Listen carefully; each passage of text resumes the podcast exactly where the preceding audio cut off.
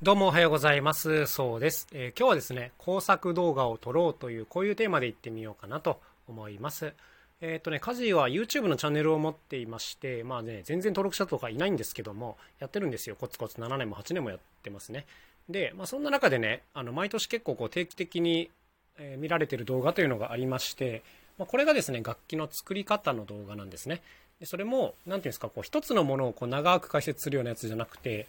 こうインスタントに簡単に作れる動画10選とかですね、こういうものですね。あの保育士さんにおすすめの楽器、手作り楽器5選とかこういうやつがまあ好まれて見られますね。で、まああの、いろんな動画を出してるので、あ、こういうの反応いいんだなっていうのが分かっただけでも結構、なんていうんですかね、収穫があったんですけども、まあ個人的にはね、やっぱりこう家の中にいて夏休み工作ネタがないなっていう人、まあたくさんいて、特にね、子供のことをいつも想像するんですけど、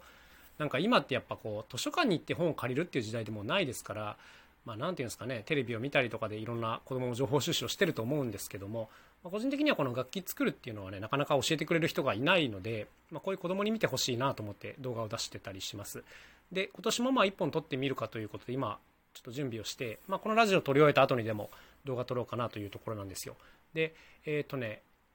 一昨年は、まあ、本当に簡単にあの工具とかをあまり使わずに作れる楽器を5個紹介して去年はですねペットボトル楽器を10個紹介したのかな、うん、ペットボトルから作れるものっていうのを10個紹介しましたね。あの中には簡単に作れるものもあれば結構高度な工作が必要なものもありました。で今年のテーマどうしようかなというところで、まあ、今年はねもう僕の活動とももろリンクしているあの廃品から、楽器を作ってみようっていうのを6種類か7種類ぐらい出してみようかなと思いますあのね僕廃品からいろんな楽器作れるんですけどこのみんなが家で作れるようなものってなるとね、結構難しいんですよね。あの、あまりにこう、しょうもないものを作ってもつまんないんで、まあ、結構面白いかなっていうものを6種類、7種類っていうのは、まあまあ大変なんですけど、まあまあまあ、あの、そこは僕の腕の見せ所ということで、これからやっていこうかなと思います。で、このね、工作動画を撮るときに、いっつも迷うのがね、あの、どこまで解説するかなんですよ。なんかね、多分これ料理の作り方とかを解説する人もあの悩むとこだと思うんですけど、めちゃめちゃ丁寧に解説するか、めちゃめちゃざっくり解説するか、どっちかだなと思っていて、うん、めちゃめちゃ丁寧に解説するっていうのはもう言葉の通り、最初に必要なものを全部こうピックアップして、ま、並べますと。で、一個一個こんな風に切るんですよとか、あのこんな風にくっつけるんですよっていうのを全部こうズームアップで映して、ちゃんと編集して、えー、つなげていくというやり方ですね。まあ、いわばこうテレビ的なやり方というか、あのちゃんとこう、えー、時間を割いて編集もして見やすく仕上げるというのがこういうのが一つやり方としてあります。で僕が好んで使うのはもうもう一個のやり方でめちゃめちゃざっくりあのさっさっと説明していくっていうやり方です。あの好んでというかまあ面倒くさくてこっちを採用してるっていうのが正直なところなんですけどあのまあ、例えばあのペットボトルを切ってこんな風にするとこんな音が出ますとかっていうものがあるとしますよね。で、実際切ってるところはもう見せません。はい、あの切ったものがこちらですみたいな感じでパッと出てきちゃうというのがあのこのやり方ですね。あのまあ、こっちはね本当にあの短い時間でいろんなものが紹介できるしあの編集も大変じゃないんですごくいいんですけどやっぱり作る方からするとねえどっどうやってこれ切ればいいのとかね、あの、コツを教えてよ、コツをみたいな話になってくると思うんですけど、まあ僕としてはですね、それがやっぱ面白いとこなんじゃねえのと思ってる自分がいます。あの、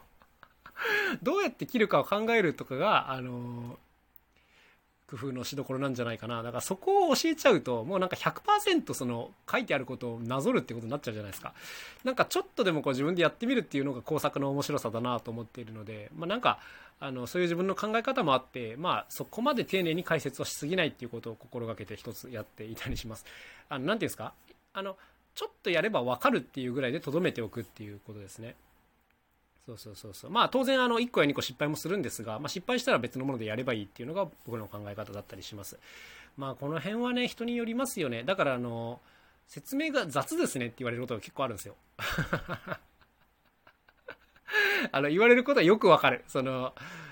うん、え、そこ飛ばしちゃうの？みたいなとこ僕飛ばすので、はい、あの 自分でもそれは分かってるんですけど、やりゃいいんだよ、やりゃっていうのがね、あの本音なんですよ。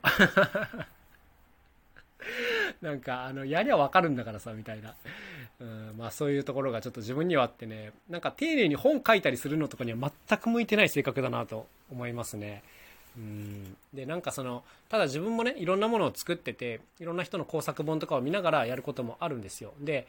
あのねすごく丁寧にこうレシピが書かれているものを再現することもあるしあの僕みたいにねあのざっくりとしたものしかわからないところからなんとか頑張って似たようなものを作るっていうこともあるわけですけどやっぱりね後者の方がその自分が工夫する余地があるのとなんかこう一工夫することでもう一個面白いものが生まれる可能性っていうのがねあるなと思っちゃっています。うんなんかこう完全に書かれた通りのものを作ると当然同じものはできるし安定してていいんですけどあの例えばね YouTube で見た海外の古い動画でこの人何をどうやってんだろうよくわかんないなみたいなものをなんとかかんとかして形にするこっちの方がねやっぱね個人的には面白いんですよそうだからなんかまあ、自分もそういうやり方になっちゃうなっていうそんなところでございますね。はい。あの、自分の雑さをもう精一杯正当化してるっていうそんな回になってしまいましたけども、まあまあそういうところがあって、あの、早口でバンバン紹介していくスタイルになっているという、そんなわけでございます。あのね、丁寧に説明しようと思えばできますよ。できますけど、てんてんてんっていう、まあ、はい。はい、そんな感じでございます。今日も一日頑張っていきましょう。それではまた明日お会いしましょう。さようなら。そうでした。